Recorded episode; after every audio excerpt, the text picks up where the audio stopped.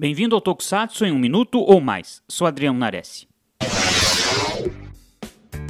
As séries Super Sentai vão acabar. Não, por enquanto não vão acabar. Essa é uma discussão recorrente nos últimos anos, mas agora há novos argumentos. Como os rumores de que Ryu Soldier seria o último Super Sentai a ser adaptado para Power Rangers.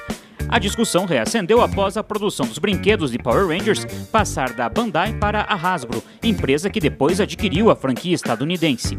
A Hasbro abortou a ideia que a antiga dona de Power Rangers, a Saban, tinha para a próxima série e resgatou o Go Busters, sendo que a maioria achava que tinha ficado para trás. Fora dos rumores, o que é claro é que a Hasbro está sim ampliando a independência da franquia Power Rangers em relação às séries Super Sentai e a parceria entre Japão e Estados Unidos foi o que manteve os Sentais vivos no século XXI. Se Power Rangers realmente se tornarem independentes das séries da Toei, os Sentais vão sobreviver?